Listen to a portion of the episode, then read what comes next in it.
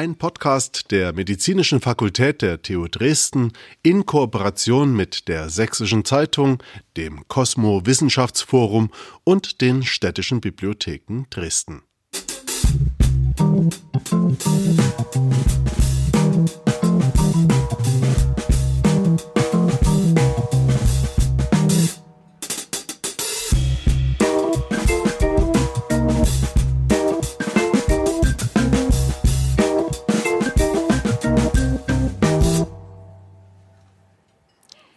Willkommen zu unserer heutigen Podcast-Aufzeichnung von You Ask We Explain zum Thema Wie viel Rausch verträgt die Gesellschaft? Ich kann mir vorstellen und Sie sich wahrscheinlich auch, dass ein Großteil der hier anwesenden Personen über Woodstock, wir Kinder vom Bahnhof Zoo, Amy Winehouse oder vielleicht sogar sehr persönlich einige Erfahrungen mit sogenannten Drogen oder Suchtmitteln machen konnte, machen wird.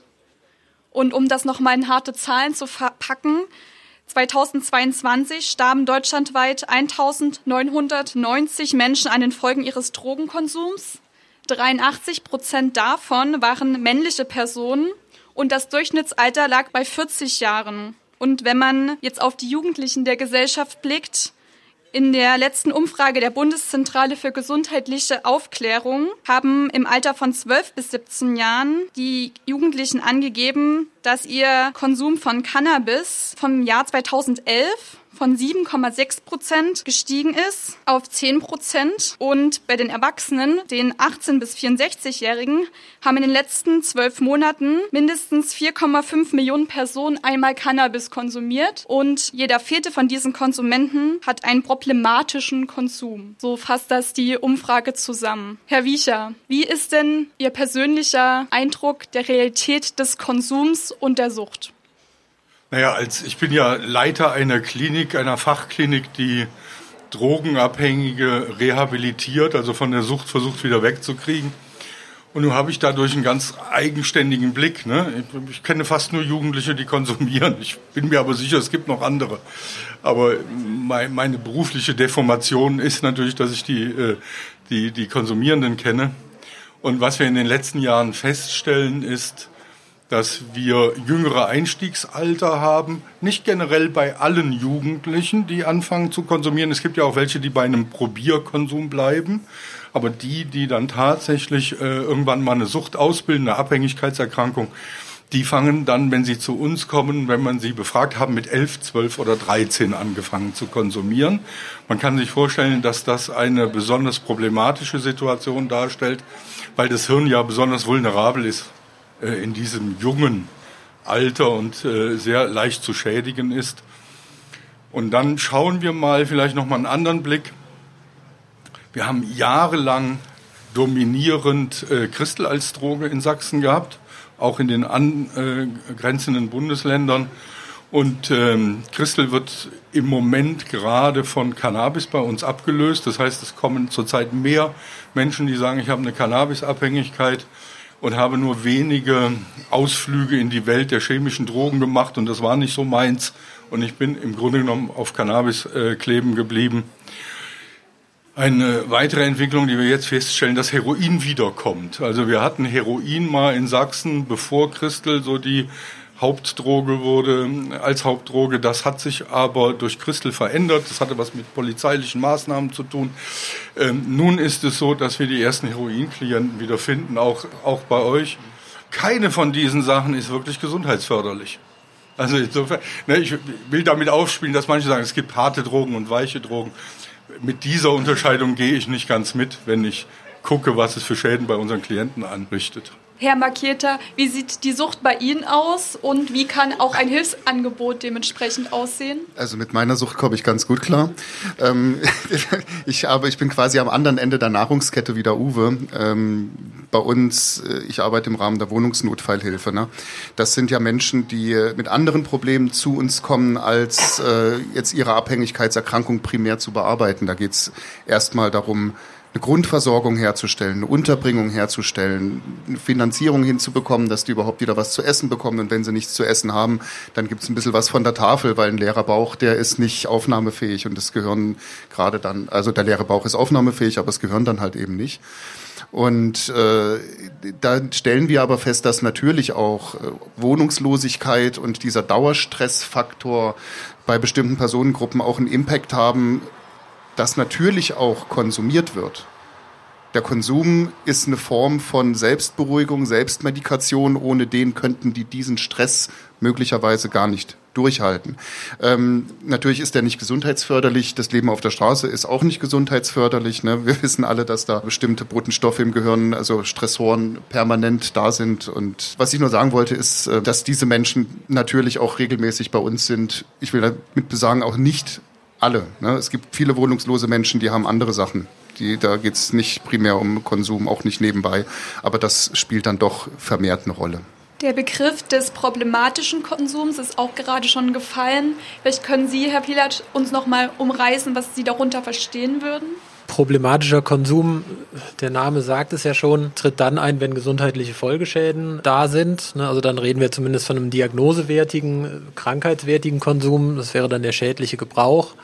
Und wichtig ist, dass es sich halt tatsächlich um gesundheitliche Folgeschäden handelt, wie beispielsweise eine Leberwerterhöhung, eine Depression, eine Psychose im Falle von illegalen Drogen, häufig so die gesundheitliche Komplikation. Dann sozusagen beginnt die Krankheit in meinen Augen. Und wie kann eine Therapie davon aussehen? Die Therapie, man kann es jetzt nicht so einfach verallgemeinern, ne, richtet sich natürlich schon so nach der zugrunde liegenden Substanz. Wichtig ist, dass immer mit den Patienten und Patientinnen ins Gespräch zu kommen, was so die individuellen Konsummotive sind. Ne, das sind, ist meistens eine Mischung aus inneren und äußeren Faktoren, nach meiner Erfahrung. Eine äußere Faktoren können Belastung sein, Stress sein, Arbeitslosigkeit sein, Überforderung sein und kann aber auch zum Beispiel Verführung sein, Peer Group sein, äh, Verfügbarkeit sein, innere Faktoren kann sowas sein, wie reagiere ich auf Stress, vielleicht habe ich eine Komorbidität, Ängste, brauche ich, äh, bin ich Hedonist, äh, liebe ich den Rausch sozusagen, das sind so die inneren Faktoren. Und so muss man das, glaube ich, so ganz individuell äh, bei, jedem, bei jedem einzelnen Patienten so entpuzzeln, um dann entsprechend äh, Alternativen zu finden, ähm, diese Lücken zu füllen, die dann äh, der Suchtstoff hinterlässt, wenn man ihn dann wegnimmt. Und das bedeutet für mich dann Therapie. Ne? Idealerweise auch mechanismusbasiert. Das heißt, man identifiziert vorher, welche Mechanismen bei dem jeweiligen Patienten dann auch betroffen sind und setzt da zielgenau an. Herr Wicher, können Sie das auch so bestätigen? Sieht das bei Ihnen genauso aus oder haben Sie vielleicht einen anderen Realitätseinblick in die Therapie, wie sie bei Ihnen durchgeführt wird? Ja, bei uns findet ja die sogenannte Langzeitentwöhnung statt. Ne? Das sind 24 Wochen bei Abhängen von illegalen Drogen. So lange dauert eine Langzeitentwöhnung. Die findet stationär statt. Ich weiß nicht, ob das jetzt zu fachchinesisch ist, aber äh, das Angebot muss regelbasiert, strukturiert sein und es muss Begegnungs- und Erlebnisräume geschaffen werden. Was ich damit meine, ist, die Menschen, die zu uns kommen, die haben Struktur und Regelhaftigkeit vollkommen verloren im Rausch. Das ist ja auch das, was an dem Rausch so faszinierend ist, dass man das hinter sich lassen kann und verlieren kann. Deshalb äh, wählt man ja auch ein Rauschmittel aus. Und äh, es gibt aber nur leider den Nachteil, dass der manch einer sich damit wegspülen lässt und es nicht wieder zurückerobern kann. Ne? Also dass er nicht zwischen den beiden Zuständen wechseln kann nach eigenem Belieben, sondern er, das Belieben liegt in der Droge sozusagen. Und äh, das ist dann auch das Problem, was die Abhängigkeit ausmacht. Was wir anbieten, ist an erster Stelle mal ein Ort, wo man sicher sein kann, ich weiß, was hier passiert, ich weiß, auf was ich mich einlasse ich weiß, dass man hier sich um mich bemüht und dann kommt all das, was eben gesagt wurde, dann wird individuell geschaut, was sind deine Konsummotive? Was hast du versucht zu lösen mit deinem Konsum? Welche Wirkungserwartung hattest du an die Droge? Und das heißt dann eine sehr individuelle äh, psychotherapeutische Arbeit, die stattfindet. Und das andere, was ich beschrieben habe, das hat eine andere Aufgabe, das Regelbasierte ist dafür da, endlich Sicherheit zu schaffen und Vertrauen zu schaffen. Deshalb braucht es sowas. Und die Strukturierung hat eine ähnliche Aufgabe, Sicherheit und Vertrauen zu schaffen. Und dann kommt als großer Indikator für eine gute Therapie Begegnungsqualität und Beziehungsaufbau. Ja, es muss gelingen, dem Klienten so gegenüberzutreten, dass er Vertrauen fassen kann und sagen kann, es geht um mich und der Therapeut, der sich mit mir beschäftigt, der will mit mir mein Bestes.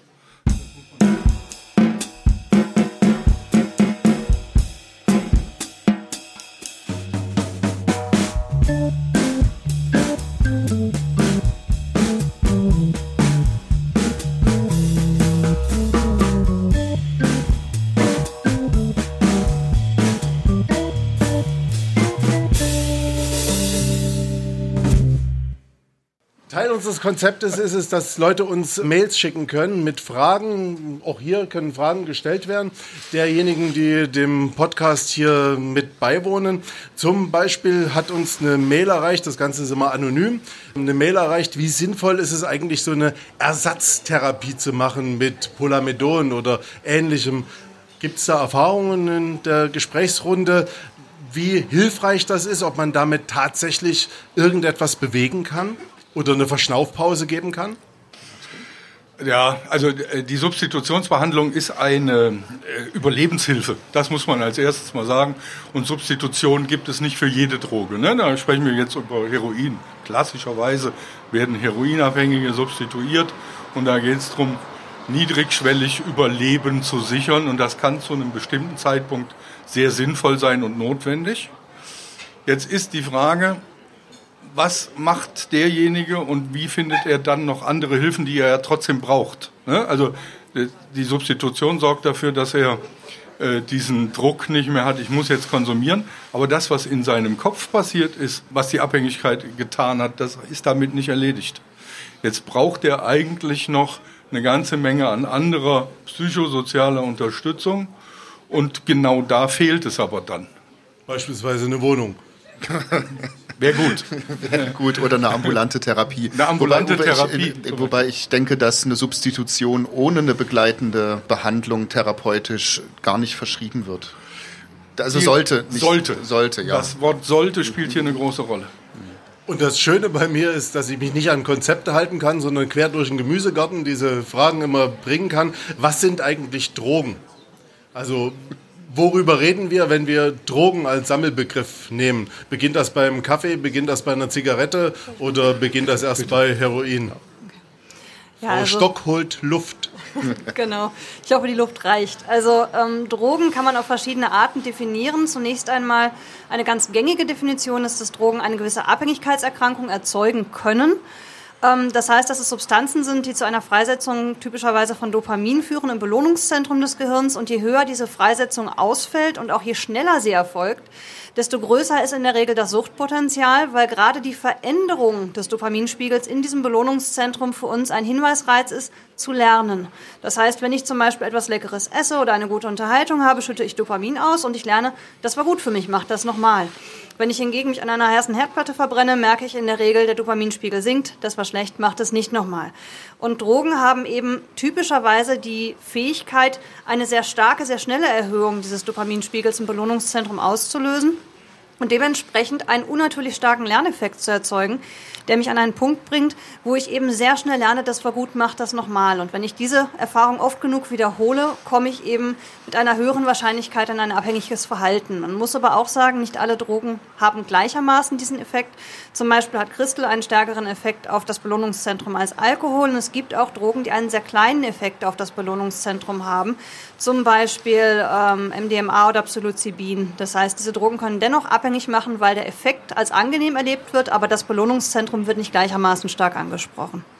Kann man das messen? Also kann ich auf molekularbiologischer Ebene an irgendeinem Punkt feststellen, ab diesem Moment ist der Drogenkonsumierende süchtig oder nicht? Ähm, also es gibt eine Reihe von Tierstudien, weil manche Dinge kann man am Menschen nicht ohne weiteres messen. Ähm, ein ganz klassischer Versuch ist tatsächlich das Mäusebordell. In diesem Mäusebordell werden tatsächlich kleine Mäuseriche gehalten und die dürfen einen Tag lang sich ausleben. Und anschließend kommt die Mäuseguillotine, es gibt den Kopf ab und das Belohnungszentrum wird untersucht und es wird geschaut, wie viel Dopamin wird ausgeschüttet in diesem Belohnungszentrum. Das kann man vergleichen mit Drogenkonsum, den diese Mäuse dann beispielsweise erhalten. Und daran kann man auch festmachen, wie stark abhängigkeitsmachend eine Droge ist. Und wenn man lang genug etwas einnimmt, führt es in der Regel zu einer Gewöhnung. Und diese Gewöhnung führt dazu, dass der Effekt immer kleiner wird und dementsprechend auch größere Mengen der Substanz eingenommen werden müssen, um noch die gewünschte Wirkung zu erzielen. Und auch diese Toleranzbildung kann eben zum Beispiel ein Maß dafür sein, wie abhängig ich bin, aber das ist ein körperliches Maß, kein psychisches. Dazu kann vielleicht auch der Max noch ein bisschen was sagen. Naja, das ist ja auch synonym zu dem un unstillbaren Verlangen ne, äh, unstillbaren Verlangen, fast zwanghaftes, äh, zwanghafter Konsum. Ne? Das heißt, ähm, ja, das ganze Leben verengt sich eben auf das Wollen der Droge. Andere Dinge werden vernachlässigt. Andere Dinge ausgeblendet. Das Belohnungssystem wird manipuliert, das hat Frau Stock, äh, denke ich, sehr, sehr schön erklärt. Äh, und das Problem liegt dann auch darin, dass die Gehirne der Betroffenen dann nicht mehr so empfänglich sind für diese normalen Verstärker, die Frau Stock zum Beispiel auch genannt hat. Gutes Gespräch, leckeres Essen, das kommt dann sozusagen gar nicht mehr so als Belohnung, als was Positives an. Und das kann dann wiederum ein Teufelskreis sein, weil letztlich wird ja immer wieder der, der Suchtstoff benötigt, immer wieder aufs Neue. Toleranzentwicklung setzt ein, normale Verstärker haben es umso schwerer. Irgendwann gehen auch die Hirnareale äh, kaputt, ne, die für diese normalen Verstärker zuständig sind. Und es ist dann sehr, sehr schwer, aus diesem Teufelskreis wieder rauszukommen. Und sag mal, ist das nicht so, dass Nikotin auch einen sehr hohen Dopaminausstoß hat? Oder habe ich mich da, also es ist vergleichsweise für den, für den Effekt ist das doch ein sehr hoher Ausstoß. Ne? Deswegen ist es ja auch so schwierig, von Zigaretten wegzukommen. Also Nikotin kann man tatsächlich schon bei anderen harten Drogen wie beispielsweise Kokain ähnlich eingruppieren von dem Dopaminausstoß her, aber es gibt durchaus Stimulantien wie Amphetamine, die da noch deutlich mehr bewirken. Hm. Gibt es auch Faktoren, die man jetzt bei den Konsumenten benennen kann, die einen anfälliger für ein Suchtverhalten machen oder nicht und sind die sogar vererbbar? Es gibt eine ganze Reihe von Faktoren. Über die sozialen Faktoren bin ich vielleicht nicht der beste Ansprechpartner, um das jetzt gut zu beantworten, aber es gibt zum Beispiel Unterschiede darin, wie die ähm, Hirnchemie funktioniert, das heißt, wie viele Botenstoffe ich von bestimmten Arten der Botenstoffe schon mitbringe. Das heißt, Menschen, die zum Beispiel einen geringen Dopaminspiegel haben, sprechen möglicherweise anders auf Drogen an als Menschen, die einen hohen Dopaminspiegel mitbringen. Es gibt aber auch natürlich Faktoren, beispielsweise wenn es in der Familie schon eine Suchtgeschichte gibt oder äh, dysfunktionales Verhalten erlernt wurde im Umgang mit bestimmten Substanzen, kann das einen großen Faktor spielen. Aber wie jetzt zum Beispiel auch schon gesagt, Stress ist ein großer Faktor, weil viele Menschen eben auch als Coping, also als Bewältigungsstrategie dann beispielsweise beispielsweise zu Substanzen greifen können. Auch muss man sagen, es hat auch ein bisschen was mit der Körperlichkeit zu tun. Das heißt, Frauen haben zum Beispiel meistens ein geringeres Körpergewicht im Schnitt, haben einen höheren Fettanteil im Körper. Das heißt, Drogen wie Alkohol oder auch MDMA wirken stärker. Das heißt, bei gleicher Dosis kann mitunter auch schon schneller ein schädlicher Effekt einsetzen oder vielleicht auch eine Abhängigkeit entwickelt werden, weil einfach die Wirkung dann stärker ausfällt. Und was wären jetzt soziale Faktoren, die man damit einbeziehen könnte? Also wenn jemand nicht gelernt hat, sich auf natürliche Weise sein Dopamin abzuholen und das dann irgendwann in der Kindheit bekommt und wahrscheinlich im ersten Konsum überrascht ist von der angenehmen Wirkung, ist diese Person möglicherweise nicht so resilient wie jemand, der über Sport, über Musik, kreatives Schaffen stößt ja auch erwiesenermaßen sehr viel Dopamin aus. Wir hatten uns vorhin drüber unterhalten, ne? als soziale Faktoren. Wo kannst du einsetzen? In der Prävention. Ne? Das heißt, wo kann man einsetzen? Und das sind ganz basale Geschichten, Verteilungsgerechtigkeit, Freizeitangebote schaffen für Kinder. Dass dann so etwas, wenn es nicht im Elternhaus gelernt wird, auf eine andere Art und Weise erlernt werden kann, wo die Gesellschaft vielleicht eine Verantwortung dazu trägt. Ne? Du hast es ja auch schon gesagt, ne? also auch einen schädlichen Konsum zu lernen, den lernt man ja genauso auch aus dem Elternhaus. Kleine Geschichte nebenbei es geht ja darum, dass Kinder von der Auffälligkeit des Jugendamtes in bestimmte Altersgrenzen reingebracht werden. Das Jugendamt schaut sehr genau hin, wenn Kinder sehr klein sind. Schaut sehr genau hin, wenn sie geboren werden, in der Schwangerschaft. Ne? Wir haben in der Uniklinik das Mama Denk an mich Programm für konsumierende und abhängige Mütter. Dann schaut es hin, wenn sie in die Kita kommen, vielleicht noch in der Grundschule. Und irgendwann fallen die nicht mehr so in, den Rahmen. Ne? Und dann kommen die erst wieder beim Jugendamt an, wenn sie selber konsumieren. Und da hast du eine Lücke. Das ist eine Lücke, wo die unauffällig sind, wo sie zu Hause bei den Eltern sind, die möglicherweise konsumieren. Und hier kann man ansetzen, eine Resilienz, also Resilienz ist ähm, quasi die Fähigkeit, trotz widriger Umstände ein gutes Leben zu schaffen oder selbst zu führen. Ähm, das kann gefördert werden und das ist eine Möglichkeit, wo Prävention ansetzen kann.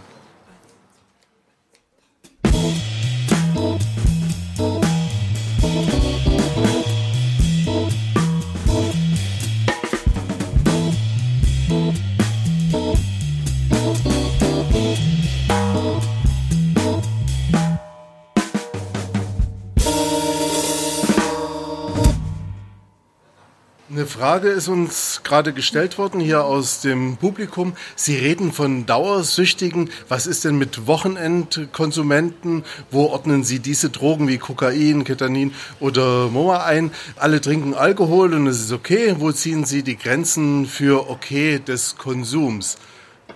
Soll ich mal? Also alle zusammen holen Luft.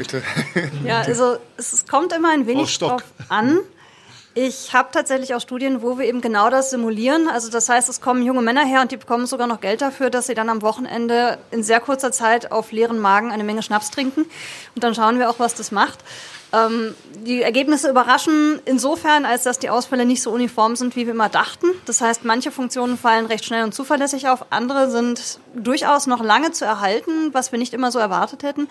Der Herr Pinatsch hat ja auch schon gerade gesagt, es ist im Prinzip ein ganz wichtiger Faktor, ob es Probleme macht. Das heißt, wenn Probleme auftreten, selbst nur bei Wochenendkonsum, ist es dennoch problematisches Verhalten. Das heißt, wenn ich regelmäßig Unfälle baue, weil ich am Wochenende zum Beispiel so betrunken war, oder wenn ich regelmäßig in der Notaufnahme lande, weil ich vielleicht zu viele Tabletten eingenommen habe, die ich nicht vertragen habe, dann ist das auch schon am Wochenende natürlich ein Problem. Aber was wir sehen, ist, dass die Toleranzbildung, die eben auch zu Entzugsproblematiken führt und auch weiterhin eine Motivation schafft, viel zu konsumieren, sich stärker ausbildet, wenn täglich konsumiert wird, als wenn es sich auf das Wochenende beschränkt. Das heißt aber nicht unbedingt, dass das Wochenende allein nur harmlos ist. Wir haben zum Beispiel auch mal unsere Studenten und Studentinnen angeschaut haben da eine Studie gemacht, die wir nicht veröffentlicht haben, weil die Ergebnisse nicht ganz so eindeutig waren, wie wir es uns erhofft hätten. Aber was wir gesehen haben, ist, dass es bei jungen Männern einen kleineren Unterschied machte, ob sie am Wochenende viel trinken, als bei jungen Frauen, die die Welt ist ein bisschen ungerecht, deutlich schneller zu Leistungsdefiziten gefunden haben, wenn sie dann eben sehr viel getrunken haben am Wochenende. Das heißt, ähm, da muss man tatsächlich auch sagen, die Biologie ist nicht gerecht, aber es gibt Unterschiede, wer wie schnell betroffen ist auch beispielsweise. Darf ich dazu kurz was, was ergänzen zu der Frage? Wir haben ja ein großes Suchtforschungsprojekt, das nennt sich äh, Verlust und Wiedererlangung der Kontrolle bei Drogenkonsum. Und ähm, das ist eines der größten Suchtforschungsprojekte, die es hier in Deutschland gegeben hat. Jetzt zweite Förderperiode äh, bei der TU Dresden sozusagen bewilligt worden von der DFG. Und dort haben wir die Trinkmuster von ungefähr 900 Teilnehmern, äh, die leicht bis mittelschwer alkoholkrank sind, äh, gemonitort. Und da war ganz auffällig eben dieses Trinkmuster, dass die ähm, am Wochenende sehr viel getrunken haben, dann Mittwoch auch nochmal vermehrt, Montag, Dienstag, Donnerstag dann in der Regel weniger man muss sagen, dass die halt eben auch schon mittelschwer alkoholkrank waren. Das heißt, das ist schon auch nicht unproblematisch, dieses Muster. Und aus meiner persönlichen Erfahrung muss ich sagen, wenn man diese Denke hat, so nach dem Motto, am, am Wochenende, da gönne ich mir das, da geht's mir gut, umso schlimmer ist der Absturz dann am Montag, da leidet unterm Strich aus meiner Erfahrung die Lebensqualität, weil letztlich die Tage, äh, an denen nicht konsumiert werden darf, an denen äh, der Konsum sich verboten wird, die haben eine viel, viel geringere Qualität als die anderen Tage. Vielleicht muss man auch noch mal gucken für sich selbst, wann bekommt mein Konsum eine Funktionalität? Ne? Also mhm. wann soll der im Leben irgendwas ersetzen, was ich sonst, was ich gerne hätte, aber nicht kriege? Und wenn wir unsere Klienten angucken, dann ist es oft auch so Übergänge ne? vom Kind zum Jugendlichen, Entwicklungsaufgaben vom Jugendlichen zum Erwachsenen, eine weitere Entwicklungsaufgabe, die ja nicht leicht fallen muss. Vielleicht muss man den Mädchen oder den Jungs gefallen. Ne? Solche Dinge spielen eine Rolle. Vielleicht hat man Probleme mit den Eltern, man weiß nicht so richtig, wo man sich dazugehörig gefühlt. Und dann bekommt der Konsum eine Funktion. Und wenn der Konsum eine Funktion bekommt, dann wird es meist problematisch. Wenn der Konsum das einzige Mittel dann wird, um zum Beispiel Gestimmtheit zu verändern. Ne? Also wenn Sie merken, ich kann mich nur wieder runterfahren, ich kann mich nur beruhigen, wenn ich da zwei Bier getrunken habe, dann würde man schon sagen, hier müsste man mal genauer hingucken. Wenn Sie nur in Feierlaune kommen, wenn Sie eine Nase Koks sich reingezogen haben, dann würde man auch hingucken müssen. Also das sind so ein paar Dinge, auf die man achten würde und wenn ich die Lebensgeschichten unserer Klienten angucke, dann ist es nicht selten so, dass die aus diesem Ich habe doch nur am Wochenende konsumiert, langsam aber sicher rüberrutschen in den Montag. Ne? Also die konsumieren zum Beispiel am Wochenende Christel, weil die Party dann eben am Freitag losgehen kann und erst am Sonntag aufhört. Und nun ist aber der Montag da und es fällt ihnen ein, jetzt wäre Schule dran oder jetzt wäre Arbeit dran. Und irgendwann erinnern die sich dran, es hat mir geholfen, diese Party 24 Stunden durchzuhalten. Warum soll ich nicht am Montagmorgen es auch hinkriegen, dann wieder was einzuwerfen oder durch die Nase zu ziehen, um in die Schule zu gehen oder zur Arbeit. In der Retrospektive sagen diese Klienten dann häufig, ich habe ja nur Christel genommen wegen dem Leistungsdruck.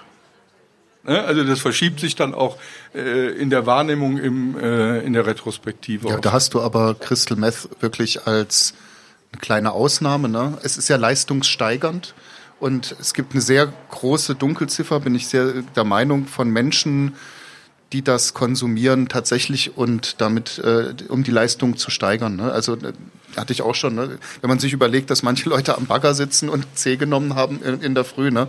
Gibt's ähm, auch, das ja. gibt's auch. Im und, LKW gibt es das auch, ja. nicht selten. Mhm. Aber es gibt eine Universitätsklinikum in Hamburg, hat eine große Studie zu Christelkonsumenten gemacht es ist sehr häufig dieses leistungssteigernde Argument vorgebracht worden.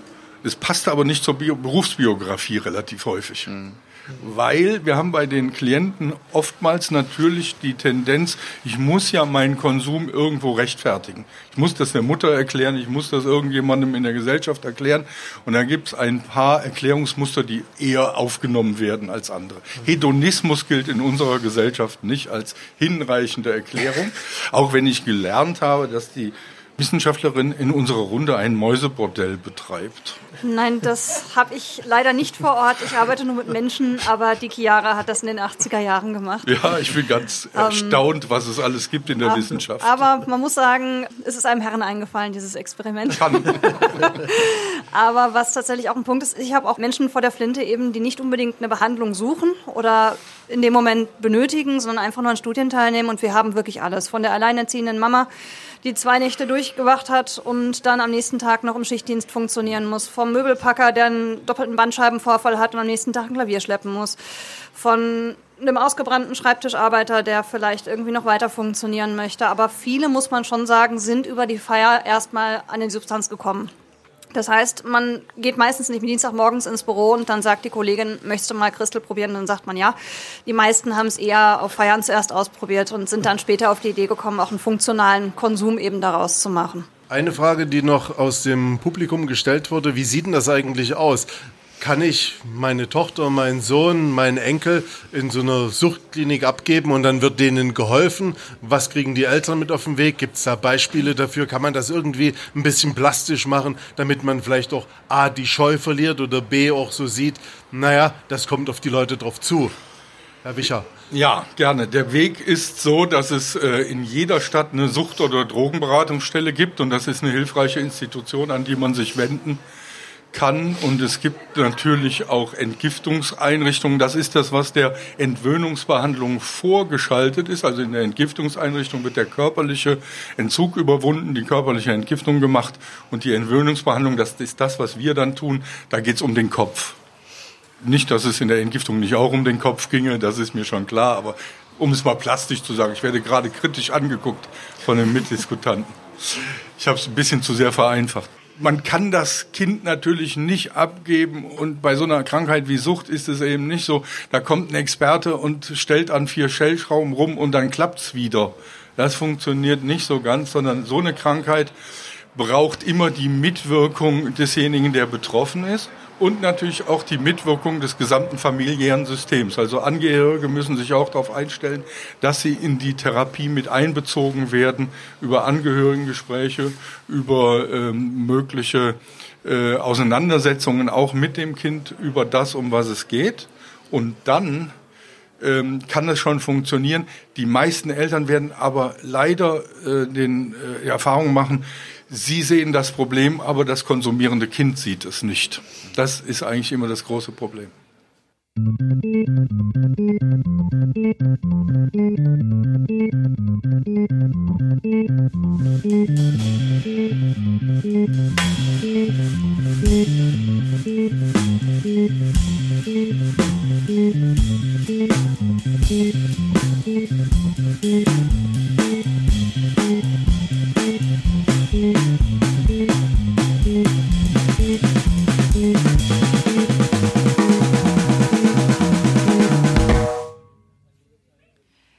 Ich würde da gerne noch mal genauer nachfragen, welche Ziele kann man sich denn als angehörige Person oder als betroffene Person selber für so eine Therapie setzen? Ist eine lebenslange Abstinenz ein realistisches Ziel oder auf welches Outcome muss ich mich da einstellen?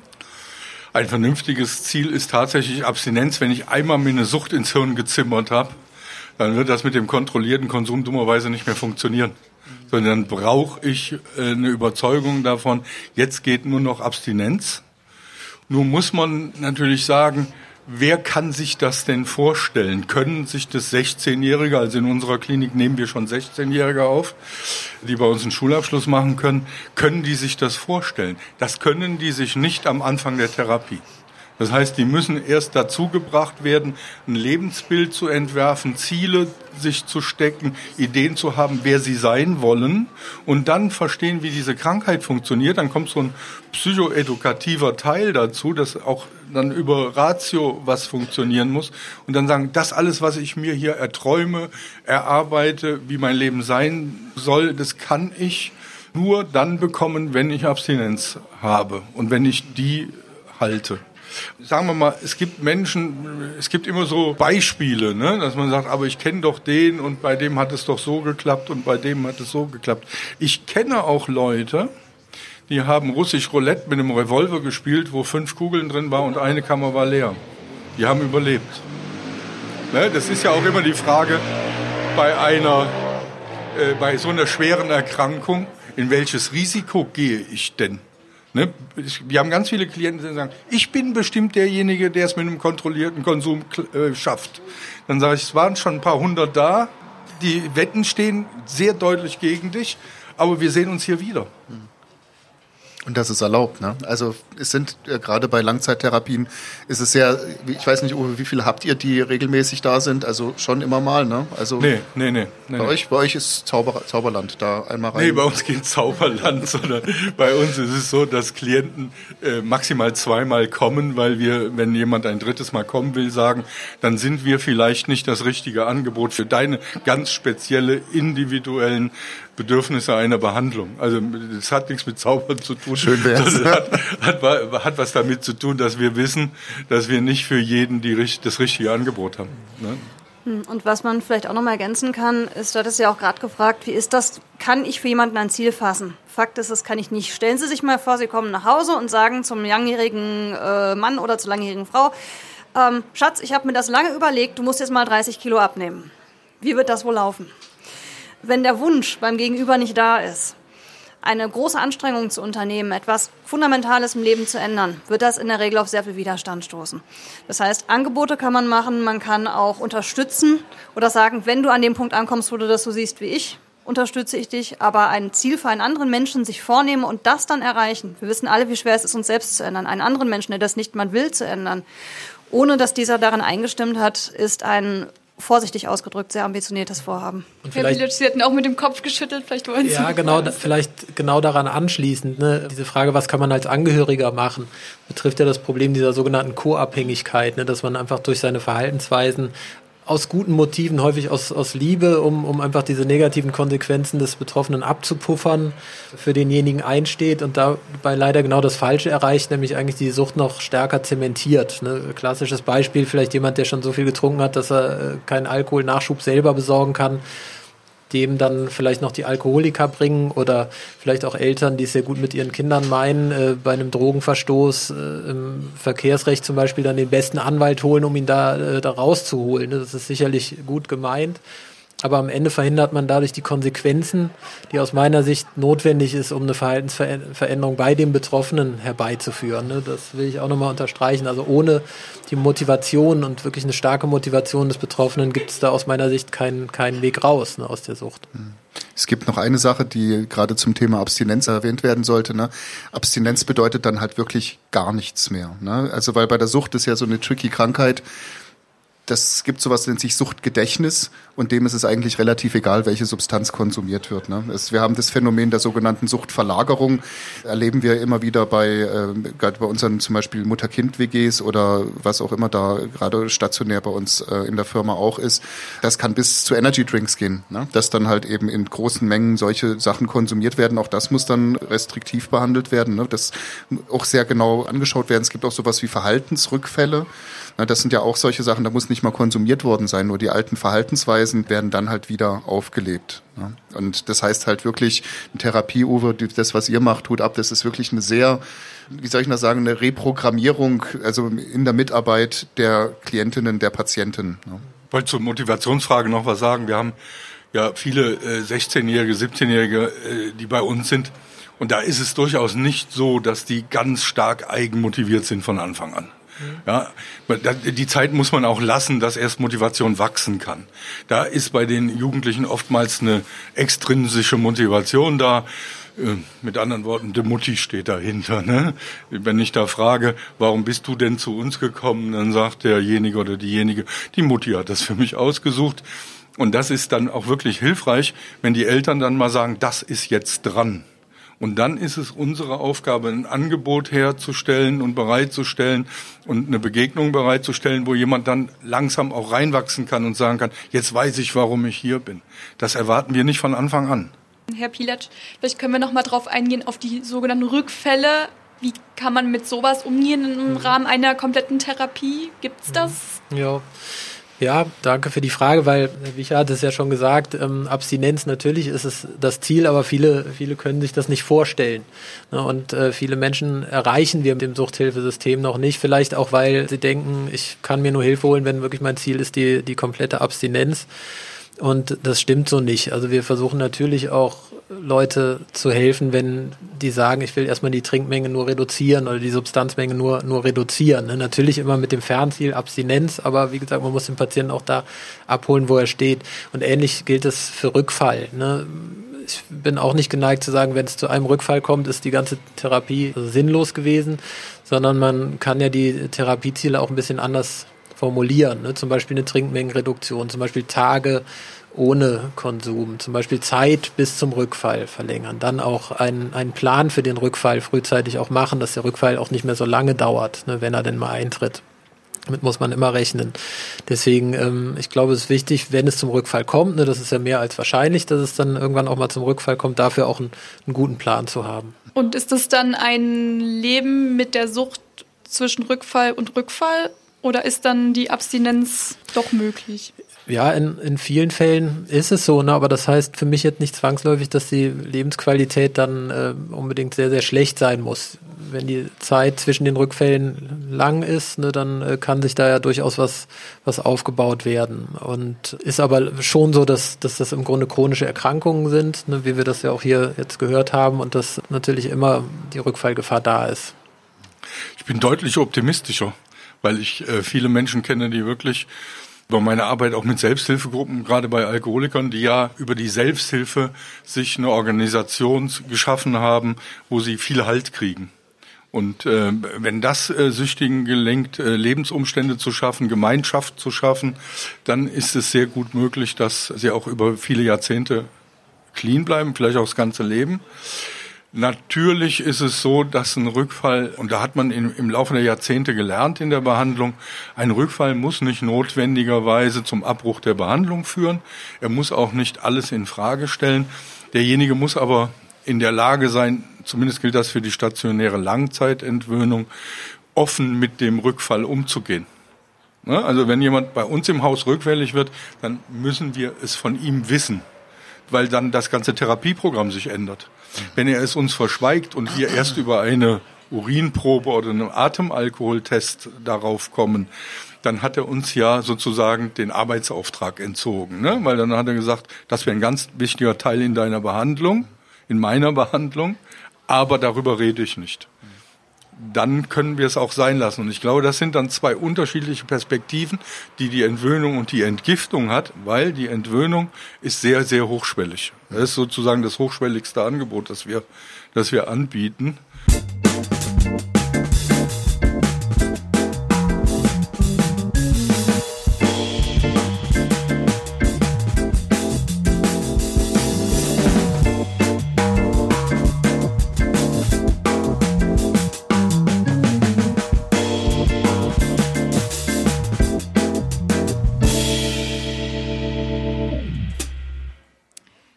Möchte noch mal auf ein Thema eingehen, was wir gerade schon so ein bisschen angeschnitten hatten. Wenn ich in meinem Umfeld jemanden wahrnehme, wo ich so ein bisschen das Gefühl habe, alle Kriterien, die jetzt schon so genannt wurden, treffen vielleicht auf diese Person zu. Wann sollte ich sowas ansprechen? Sollte ich sowas ansprechen? Wen sollte ich eher ansprechen? Gibt es eine Möglichkeit für mich als Mitmenschen, da irgendwie positiv einzuwirken? Also wir haben das ja fast täglich, dass wir es möglicherweise ansprechen müssen. Zu sagen, kannst du dir eventuell vorstellen, dass es dir nicht nur deswegen so schlecht geht, weil die ganze Welt gegen dich ist, sondern weil möglicherweise auch dein Konsumverhalten so ist, wie es ist. Ich sag mal, wenn Leute wirklich dann auf der Straße sind, die können das schon sehr gut reflektieren, dass die merken, ja, klar, wenn ich jetzt hier ständig auf C sein muss und da ist dann halt äh, am Anfang des Monats mein Geld weg und dann ist das, die können das. Es gibt aber auch andere, da ist es ein bisschen schwieriger konfrontativ ist es immer sehr schwierig. Man muss dann, wenn man diesen Schritt wagt, glaube ich, als Angehöriger auch damit rechnen, dass dann ein Beziehungsabbruch erfolgt. Es ist risikoreich. Das so, so eine Ansage stellt, glaube ich, jede Beziehung sehr auf die Probe. Es ist auf der anderen Seite auch wenn man das so verpackt und wenn man das so geframed kriegt für die Person, die man anspricht, in dem Fall, dass das ein Zeichen von Zuneigung und Sorge ist, das so zu formulieren, dann ist das vielleicht auch möglich. Allerdings, man muss sich da auch bewusst machen, also so eine sehr starke Abhängigkeitserkrankung ist auch ein Beziehungskiller. Ne? Das ist, wir haben das ja oft, also und da reden wir jetzt auch von nicht stoffgebundenen Süchten, ne? also Süchte, die jetzt nur Zeit fressen, wie Spielsucht oder Mediensucht oder sowas, ne? die, wo Substanzen keine Rolle spielen, das Dopamin aber trotzdem schön feuert. Ne? Also, aber die lassen wir heute mal, glaube ich, außen vor. Das wird sonst den Rahmen sprengen, wo ich das auch ein sehr wichtiges Thema halte. Ja, also bitte gut abwägen, nicht flapsig reingehen. Es wäre mein Rat dort, wenn jemand dort ist, sich selber Hilfe suchen. Die Drogenberatungsstellen bieten nicht nur Hilfe für die Betroffenen, sondern auch für die Angehörigen an. Sie haben jeder hier das Recht, zu einer Drogenberatungsstelle zu gehen und zu sagen, ich bin Angehöriger, ich möchte gerne wissen, wie ich damit umgehen soll. Dort können Sie den Fall ganz explizit besprechen.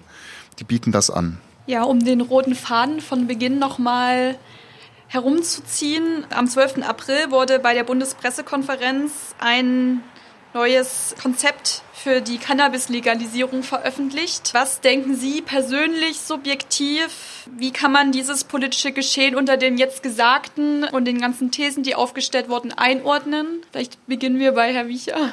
Also wenn ich persönlich subjektiv darüber reden soll, dann werde ich ausfällig. dann, Micha, das ist Schwachsinn. Also da hat jemand nicht begriffen, wie Sucht funktioniert.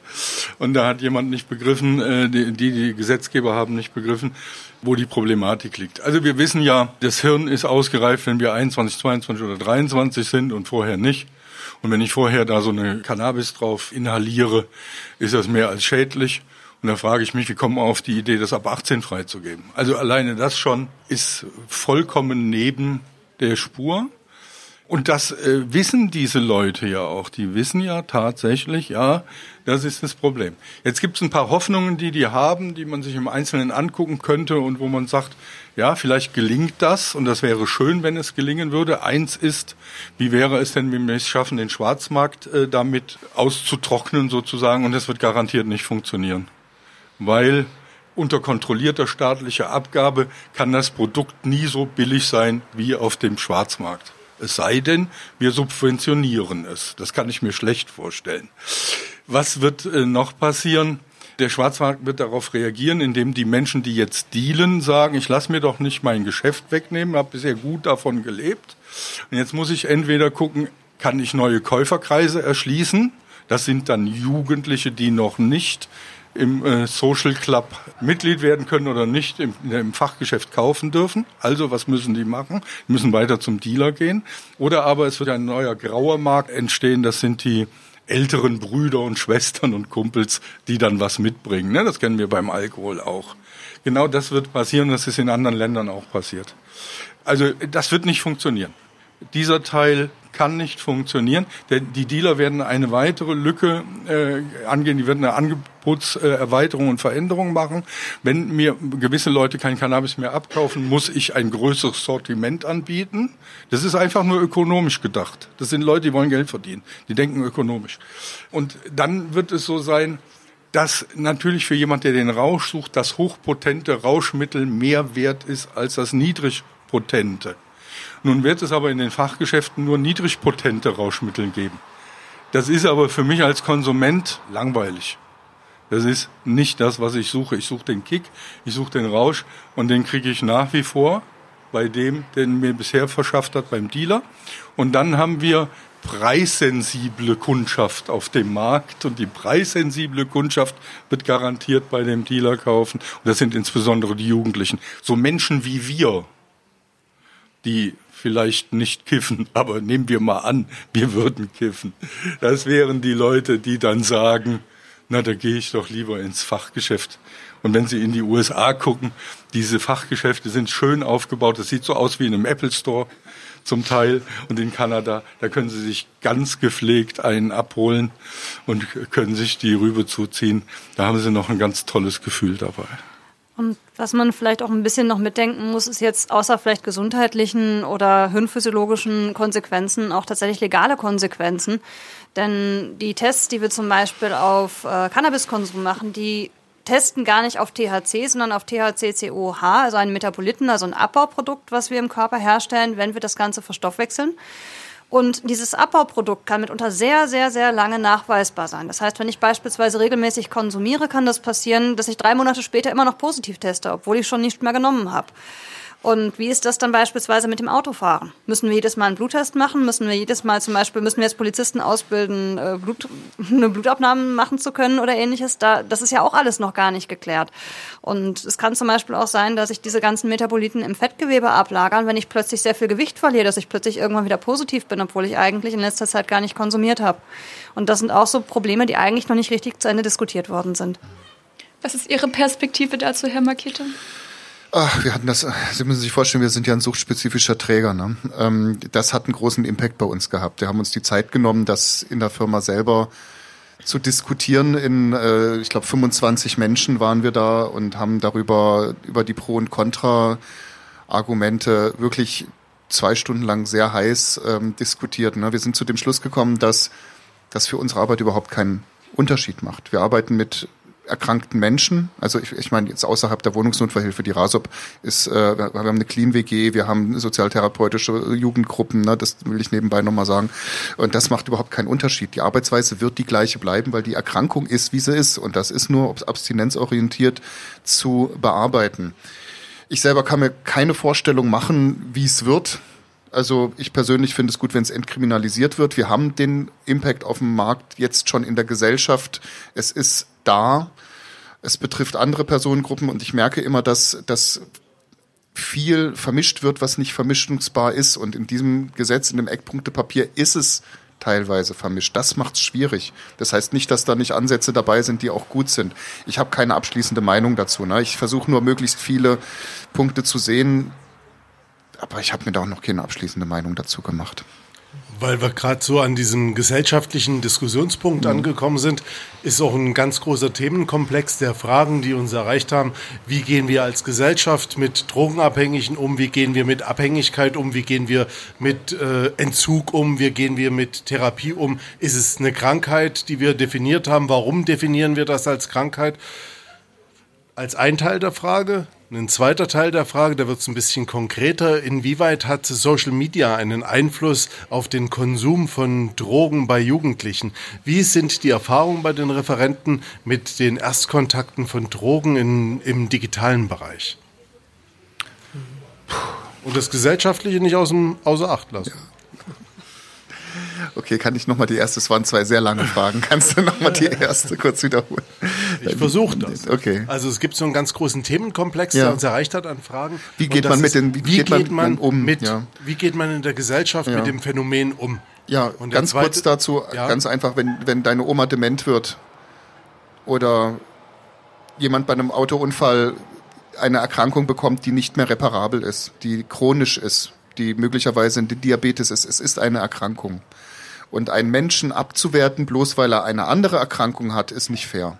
Also ich finde, das ist, äh, das kann auch nur eine, eine Arbeit mit, mit erkrankten Menschen funktionieren, wenn die auf Augenhöhe passiert. Wenn man den Menschen nicht von oben herab runter guckt und den auch nicht dafür bewundert, dass er es konsumiert, sondern geradeaus reinschaut und sagt, hier, du pass auf, was, was willst du? Ne? Du hast ja auch selber gesagt, Uwe, man muss ja rauskriegen, wo die Möhre hängt. Was, was äh, die Lebensziele sein können, die halt ähm, Ihr lacht, wo die Möhre hängt. Also ich meinte jetzt die Form Eselkarren. Ne? Also was, wohin das Leben gehen soll, was ohne Drogen passieren kann. Ne?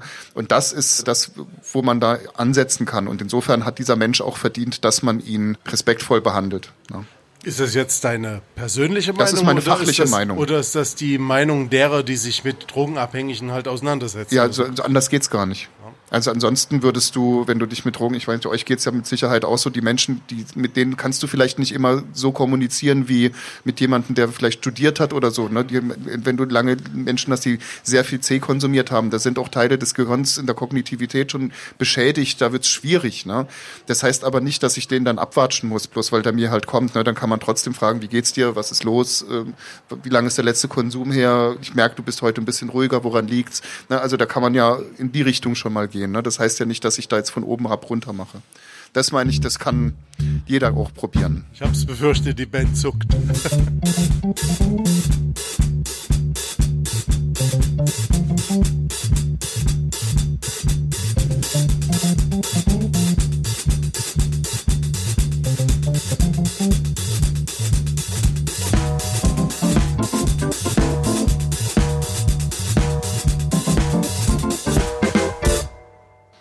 Ich hatte es befürchtet, dass die Band uns dazwischen grätscht, aber ich habe mir natürlich die Frage gemerkt, mhm. auf, also auf einen Zettel geschrieben und hoffe, dass ich mich nicht ganz verzettel. Aber nichtsdestotrotz, inwieweit hat Social Media einen Einfluss auf den Konsum von Drogen bei Jugendlichen? Gibt es da Erfahrungen? Gibt es da eine, eine Analyse?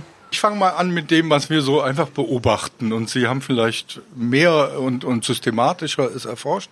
Das wäre für mich sehr interessant. Wir, wir haben Beobachtungen. Und, und unsere Beobachtungen fußen darauf, wir fragen unsere Klienten, die zu uns kommen, äh, wo hast du dich informiert, wie bist du an gewisse Drogen rangekommen, äh, wie hat sich im Freundeskreis das entwickelt, dass man zum Beispiel künstliche Cannabinoide äh, in einem Shop kauft wie hat sich das so durchgesetzt bei euch in der Peer Group?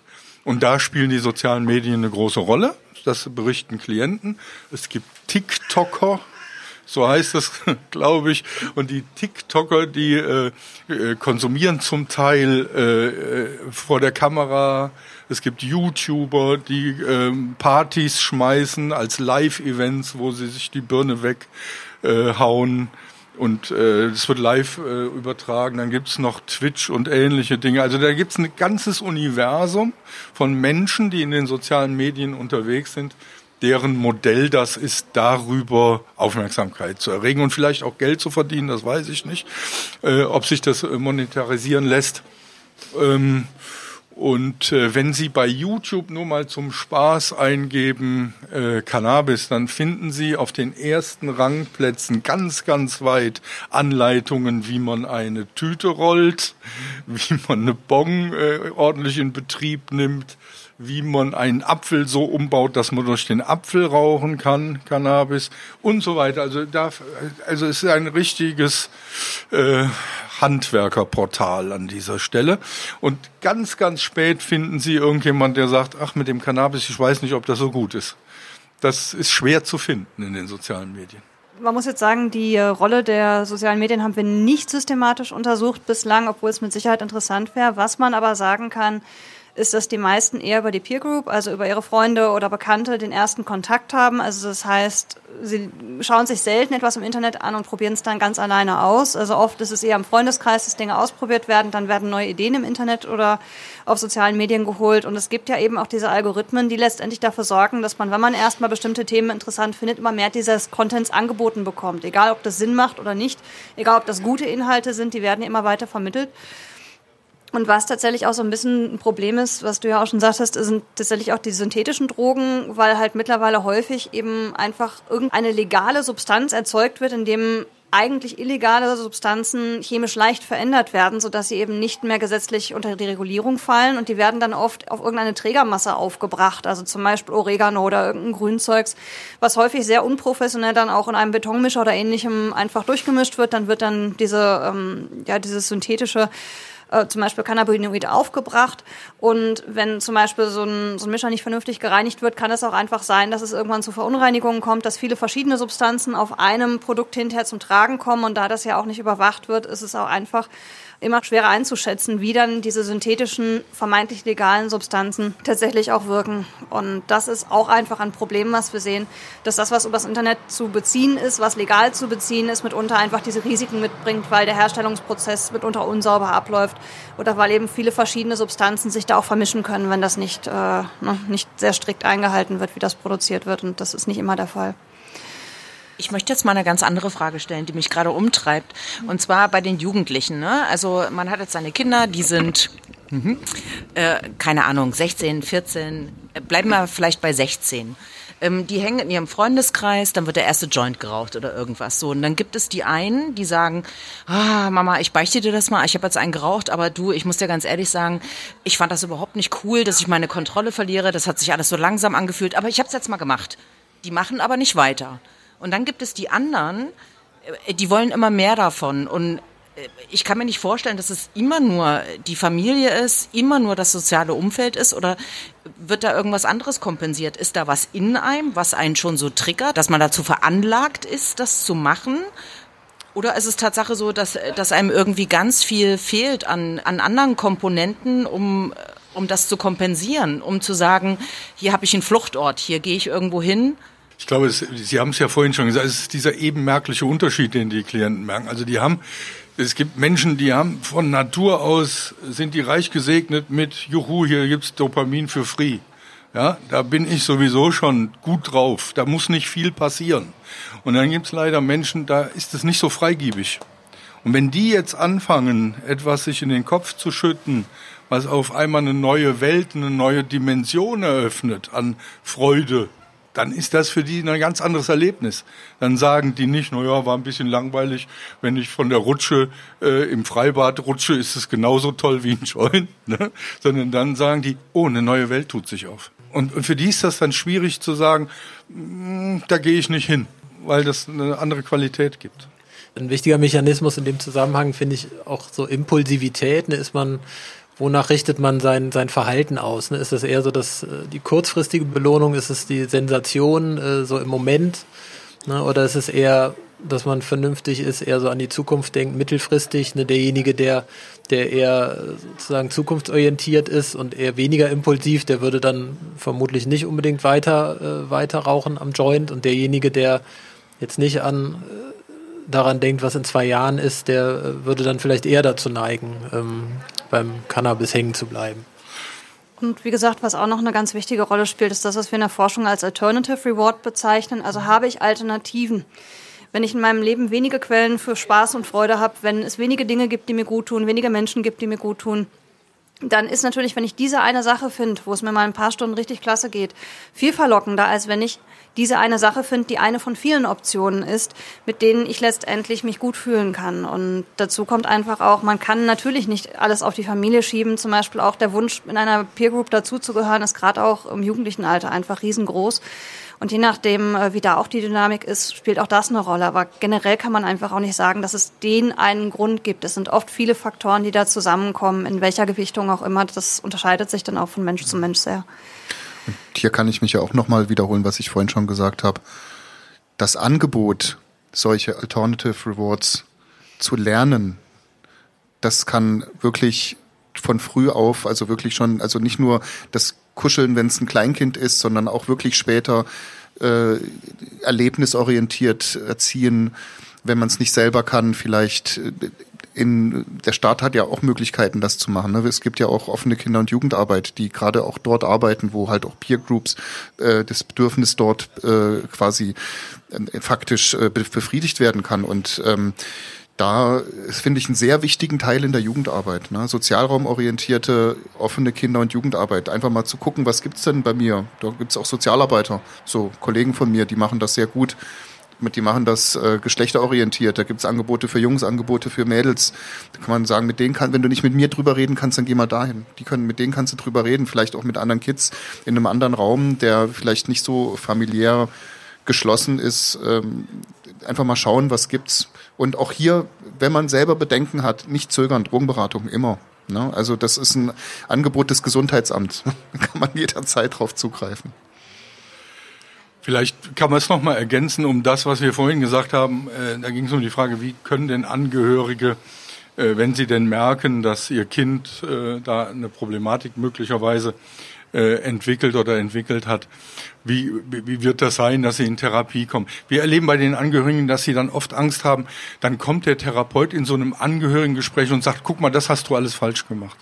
Das ist nicht unser Blickwinkel. Ne? Wir, wir, wir gehen davon aus, dass wir alle als Eltern oder als Angehörige irgendwas mal im Leben falsch machen. Also es ist ja nicht so, dass wir perfekt sind. Niemand. Und es geht auch nie darum, äh, Schuldige zu finden und, und Schuld zuzuweisen, sondern zu sagen, so ist es nun, wie kriegen wir es wieder hin? So. Also da braucht niemand Angst haben, dass äh, wir hier mit der Lupe nach Schuldigen suchen. Das würde nicht sehr helfen. Ja, zusammenfassend würde ich gerne nochmal die Frage an alle richten. Wir haben jetzt sehr viel über auch Social Media und Angehörige und generell die Gesellschaft gesprochen. Sollten wir alle mehr über das Thema Drogen sprechen oder was, welchen, welche konkreten Punkte würden Sie sich in der Diskussion mehr wünschen? Also meine, meine Wünsche sind eigentlich, ähm, dass wir die guten Erfahrungen, die wir gemacht haben mit dem Umgang mit Nikotin und Zigaretten, dass wir das auf andere Suchtmittel übertragen. Das hat sehr gut funktioniert. Ne? Also man hat in der Gesellschaft ein Klima geschaffen, ob man das wirklich so konstruieren kann, weiß ich nicht, aber wo, wo Rauchen nicht mehr so cool ist, wie es mal war, als ich Jugendlicher war. Ne? Als ich Jugendlicher war, da gehörte das dazu. Ne? Also ich bin, für, mich war noch James Dean eine Figur, die besonders cool war. Die meisten Menschen wissen nicht mehr, wer der war. Aber der war ohne äh, Zigarette nicht denkbar. Das hat sich vollkommen verändert. Und wir haben es geschafft, dass wir über eine unglaubliche Preiserhöhung dann auch diese Nikotin und diese Zigaretten sehr unattraktiv gemacht haben. Dann haben wir es geschafft, dass in den Peer Groups es immer weniger Raucher auf einmal gab. Auch gerade bei Jugendlichen hat das funktioniert. Im Erzgebirge in der Nähe zur tschechischen Grenze funktioniert das nicht, weil der Preis unterboten wird auf der anderen Seite der Grenze. Aber ansonsten hat man so ein Umfeld geschaffen, wo Leute gesagt haben, ich bin doch nicht verrückt, ich fange doch nicht an zu rauchen, weil dafür kann ich mir das leisten, dafür kann ich mir das leisten, das ist es mir nicht wert. Und es wurden sehr deutlich in die Gesellschaft getragen, wir sind hier alles, wir sind hier viele Nichtraucher, hm, du musst immer rausgehen, deswegen, das ist auch doof und so weiter. Ne? Also ich habe lange Jahre geraucht und ich habe das mit großer Freude gemacht. Ich habe es nicht vertragen, ich hätte es viel früher aufhören sollen, aber auch bei mir ist die Vernunft sehr spät eingezogen. Aber sowas hilft. Mhm.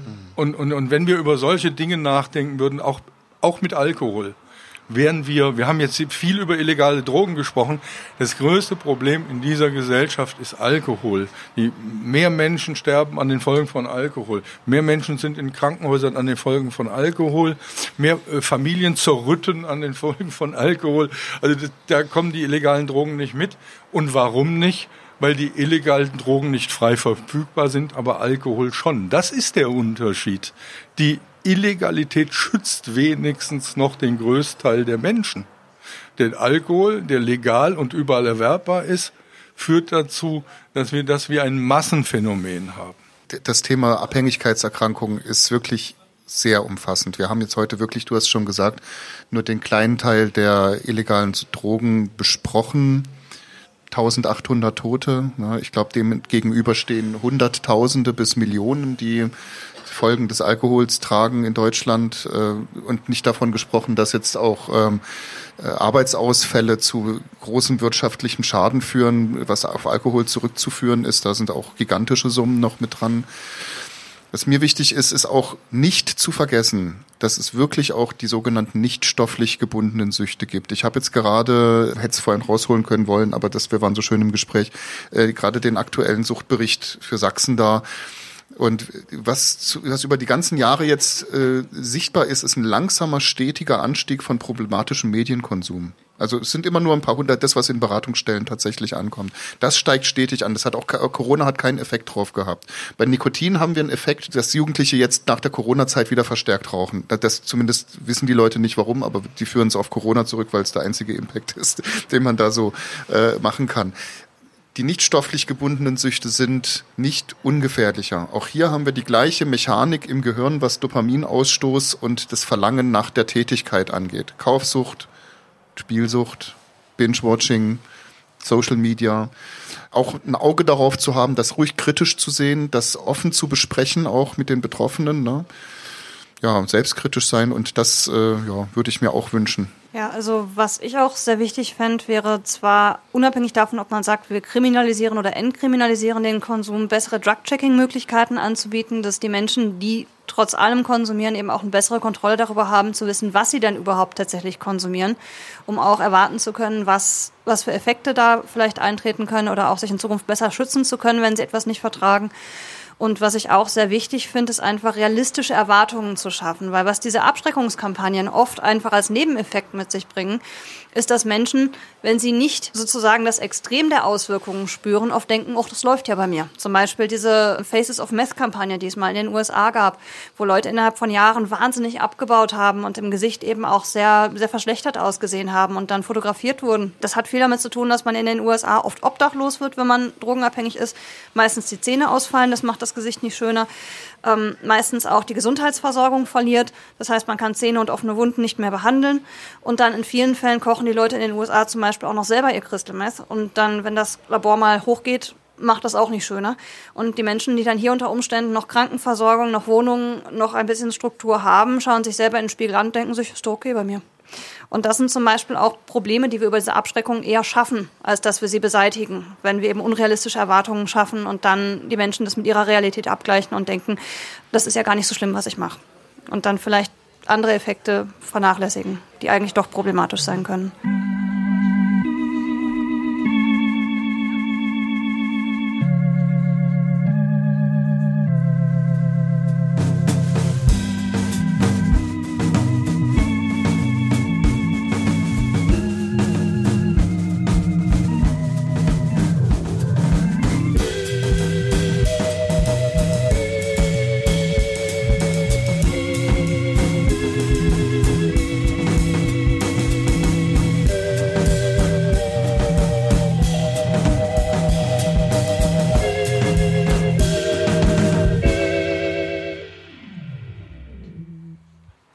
Das letzte ja. Wort noch, Herr Pilat. Okay, danke. Ähm, also ich fand das sehr gut, was Herr, Herr Wicher eben nochmal gesagt hat. Ähm, diese Transformation, die wir hinbekommen haben in Bezug auf die äh, ja, Tabakproblematik in der Gesellschaft, die ist wirklich toll. Also wenn man sich vorstellt, vor ein paar Jahren konnte man noch im Flugzeug rauchen, ja, wie unvorstellbar sowas heutzutage ist.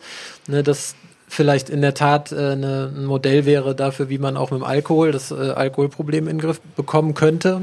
Ja, auch Stichwort Werbung, ne, auch wie die Gesellschaft äh, schon auch wirklich durch den Alkohol auch ein Stück weit manipuliert ist. Und wenn man nichts trinkt, wird man direkt gefragt, ja, was ist denn mit dir los? Ne? Das ist fast unvorstellbar. Dann, wir hatten gesagt, 2000 Drogentote gab es in Deutschland. Im selben Zeitraum gab es in den USA 100.000 Drogentote, weil die dort einfach diese Opioidkrise haben. Und dieses Opioid-Thema, ich hoffe, dass das nicht unser Thema hier auch wird, weil das ist nochmal eine, eine ganz andere Wucht, glaube ich, die dann äh, sozusagen das Thema Drogen bekommen kann. Also da müssen wir uns wirklich gut aufstellen, dass sowas hier nicht passiert. Ansonsten eben auch gerade hier in Sachsen speziell das Thema äh, Methamphetamin, Crystal Meth, ne, ist immer noch nicht suffizient hier behandelt. Also hier würde ich mir auch wünschen, dass noch viel an Unterstützung, Forschungsgeldern da vielleicht auch reinfließt. Das wären meine drei Punkte. Vielen Dank für Ihre vielen Denkanstöße. Ich hoffe, das Publikum hatte auch einige Erleuchtungen oder Erweckungsmomente. Vielen Dank, dass Sie alle da waren und ich wünsche Ihnen noch einen schönen Abend. Ja. Vielen Dank. Dankeschön. Dankeschön.